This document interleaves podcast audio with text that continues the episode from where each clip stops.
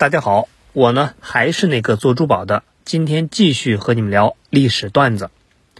一九零六年的夏天，纽约的银行家华伦开心的带着老婆女儿外出避暑，但没 happy 几天，他的夫人、俩女儿，还有两位女佣和一个园丁，就相继染上了一种烈性的传染病。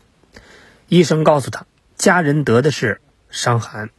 当时治疗伤寒呢，没有什么好办法，主要呢就是靠扛，扛不过去那就得死。首先呢，咱们先了解一下什么是伤寒。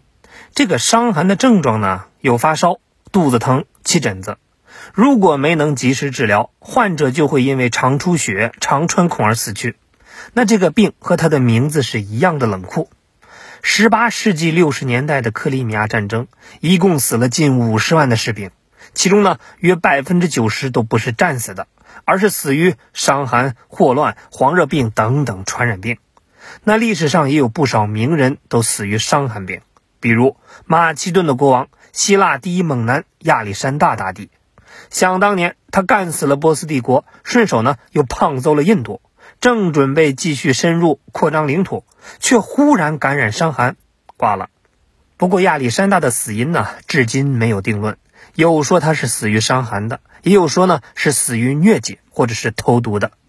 那又比如第九任美国总统，史上存在感最低的领袖威廉·哈里森，那是不是都没有听说过这个名字呢？不过也难怪，这位总统的存在感呢确实是太低了。一八四一年的三月四号，他正式发表就职演说：“愿上帝保佑美国。”可是就在一八四一年的四月四号，他就发着高烧，亲自去找上帝打招呼了。根据哈里森私人医生的病历手记，后人推测他很可能就是死于伤寒，这也就造就了美国总统的最短在任时间记录三十天。别的总统呢是混日子，你哈里森是坐月子呀。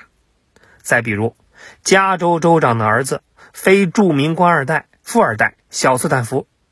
这个叫斯坦福 G.R. 的十五岁少年，因为伤寒离世。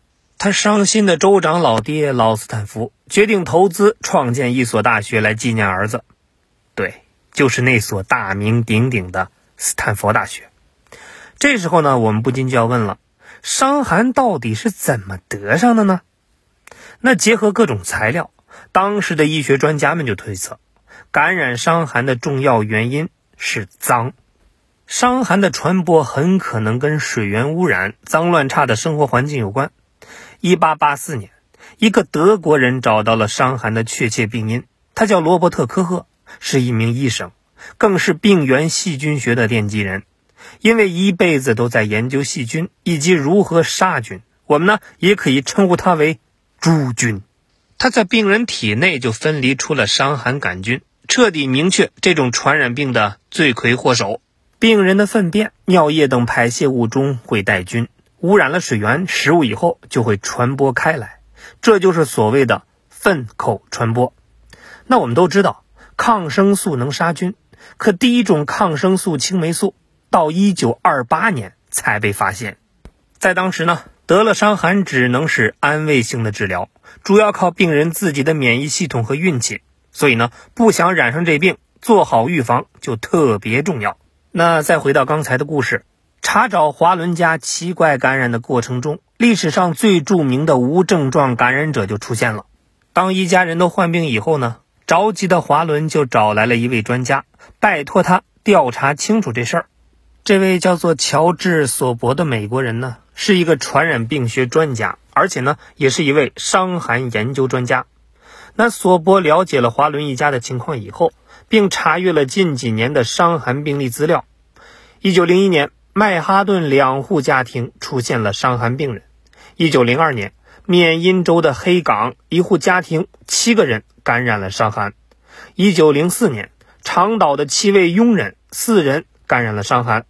一九零四年，塔克西多公园爆发了小范围的伤寒疫情。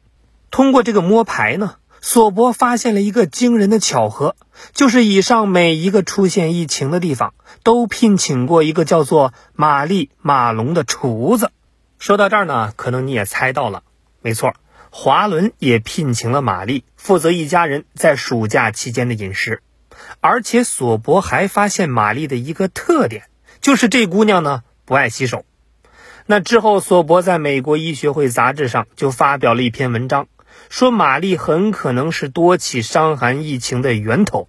可这里呢，始终有一个疑点。就是你看这个玛丽呢，是高高壮壮，气势昂扬，哪儿有伤寒病人该有的样子呢？那为了获得更多的证据，索伯就跟玛丽说明了情况。我呢有句话，不知当讲不当讲，先生你说。然后呢，索伯就委婉的提了点要求，我想要一点你的尿和便便，你方便吗？玛丽的回答呢，自然是干脆利落，滚蛋。那这样的怀疑和要求，让玛丽感到非常屈辱。在一次次被卫生部门的工作人员调查以后，玛丽是忍无可忍。小样的，戴眼镜的那个，说的就是你。你要敢过来，老娘跟你们拼了！但是双拳难敌四手，玛丽最终还是被拘捕，并且呢，被强制关押在了维拉德帕克医院。在隔离医院，医生们就发现。玛丽的血尿粪样本中呢，确实含有伤寒杆菌。那玛丽和病菌似乎达到了和谐共处的状态，多数伤寒杆菌都暂住在玛丽的胆囊里，并不伤害她，而玛丽的免疫系统也不攻击这些细菌。也就是说，玛丽虽然没有症状，却是病菌的携带者。从此，伤寒玛丽的大名呢，开始是广为人知。那这时人们也意识到有无症状感染的情况存在。一九零八年，为了不再让玛丽传染病菌，她被送到了四面环水的北兄弟岛上的传染病医院，而且呢，一待就是两年多。这期间，她体内的伤寒杆菌一直都在，不离不弃。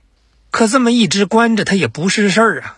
于是呢，两年以后，卫生部主管和玛丽商量，主管。你能不能解除的隔离，玛丽？可以解除。你能不能不要再当厨子？成交。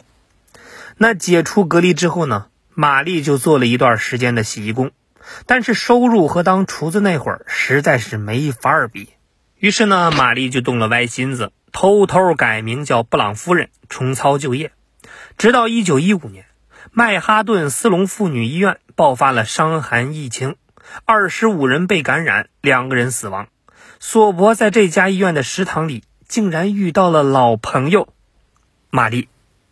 明知自己携带病菌，还改名继续做厨师。那这次之后，没人再同情玛丽，她又被送回了北兄弟岛隔离。而这一次，她直到去世就再也没能离开。以上呢，就是玛丽的故事。那从此以后，每当提起伤寒，人们总是会想起这位叫做玛丽的厨子，想起他可怜的被隔离遭遇，想起他可气的不洗手的习惯。其实，玛丽呢不是唯一一个无症状感染者，也不是感染了最多人的那一个，但她是第一个被发现的，故事呢也是最波折的。玛丽让人们对传染病的认识进一步加深，也帮助人们更完善的去应对后来的各种传染病的疫情。没错，除此之外，玛丽的故事还告诉了我们一个道理，什么呢？那就是记得勤洗手，尤其呢是厨子们。